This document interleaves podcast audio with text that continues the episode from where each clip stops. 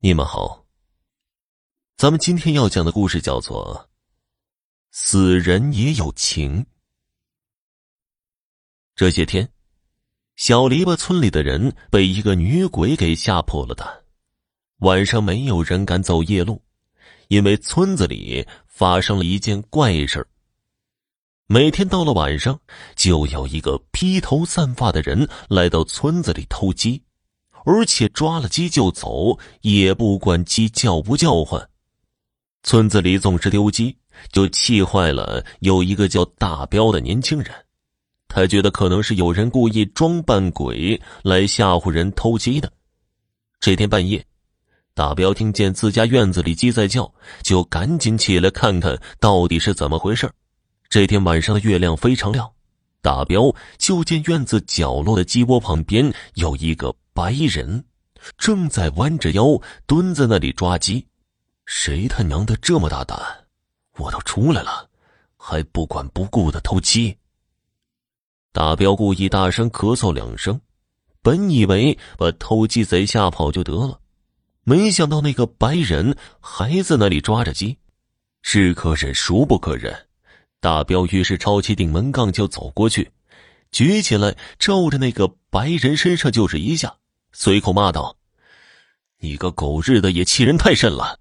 我都咳嗽了，你还要偷？”让大彪没想到的是，那个白人挨了一棍子，好像没有什么反应，在鸡窝里抓起两只鸡，才慢慢的站起身。等他两只手各自抓着一只鸡转回身，直接和大彪来了个脸对脸。大彪看后不由得惊叫起来。原本举起的顶门杠缓慢的落了下来。七七婶儿，怎怎么是你啊？你你不是已经？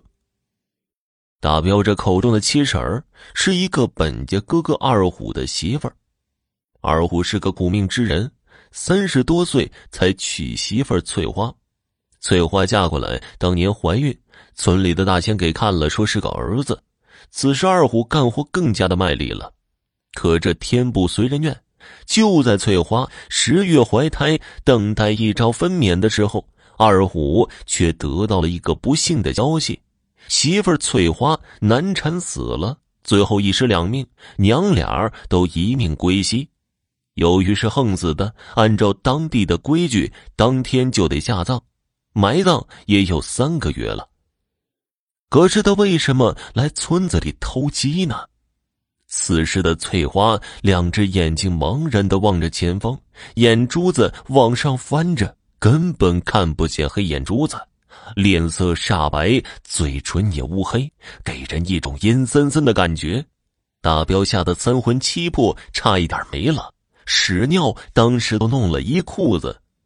这个时候，翠花举起僵硬的手臂，摇晃着手中的鸡。我偷这些鸡。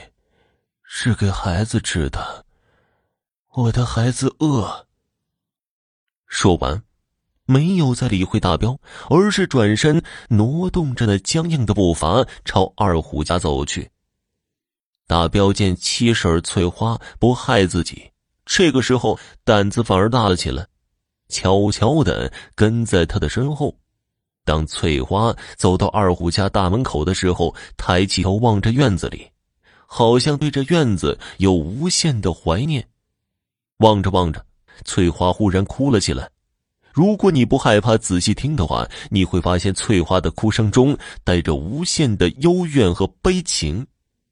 这个时候，翠花慢慢的跪下，伸出双手对着院子拜了起来。当大彪看他的双手时，发现的手上已经没有了血肉。只有点金相连着，让人看了心里发颤。翠花拜完院子，接着又哭了起来，一边哭一边说：“谁去救救我的孩子？谁去救救我的孩子？我的孩子在坟里好可怜，我的孩子在坟里好可怜呐！”就这哭声，让人听了心里酸酸的。翠花越哭越伤心，叹气连连。哭了一会儿，转身朝村外走去。走一步三回头，走两步一回身。虽然动作僵硬，但明显看得出来，他好像对着院子有万分的不舍。大彪看着，眼泪忍不住的掉下来。都说是人死万事空，死了就放弃了世间的一切，变成了一个毫无知觉、毫无感情的尸体。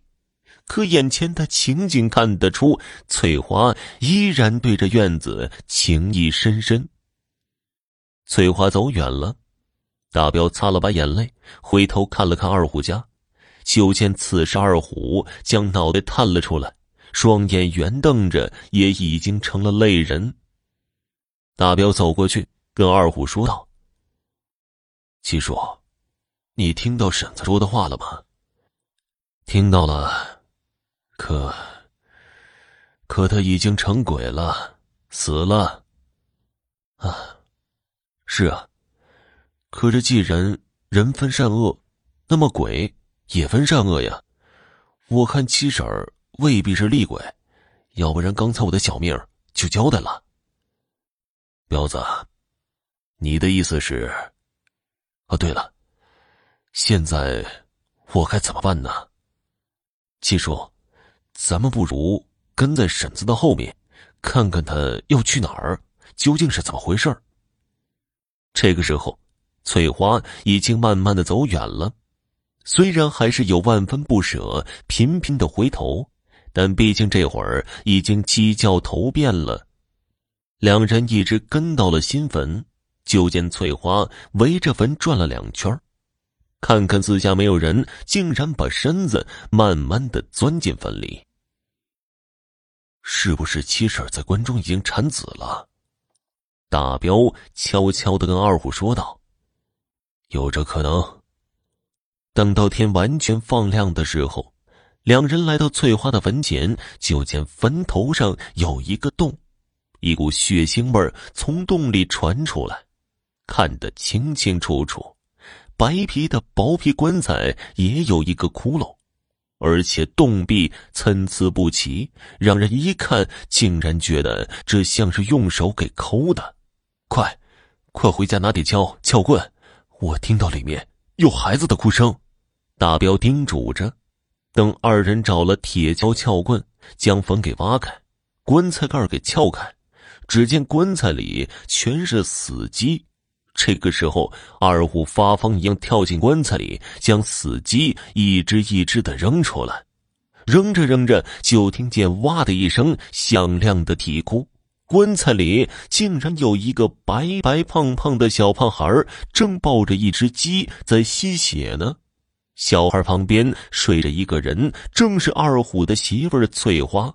二虎伸手探了探翠花的鼻息，发现没有呼吸。再看看正在痛哭的孩子，二虎感到一阵钻心的痛，又抓了一下孩子的手，惊急的说道：“是热的，这是我的亲骨肉。”我有儿子了。二虎说到这儿，就见两颗晶莹的泪珠顺着翠花的脸颊流了下来，她的脸上竟然还挂着微笑。只是翠花的两只手已是森森白骨，再一看棺材盖上依然还残留着肉丝血迹，二虎和大彪惊呆了。他为了孩子，竟然用一双肉手。生生在棺材盖上挖开了一个洞。好了，听众朋友，本集播讲完毕，感谢您的收听。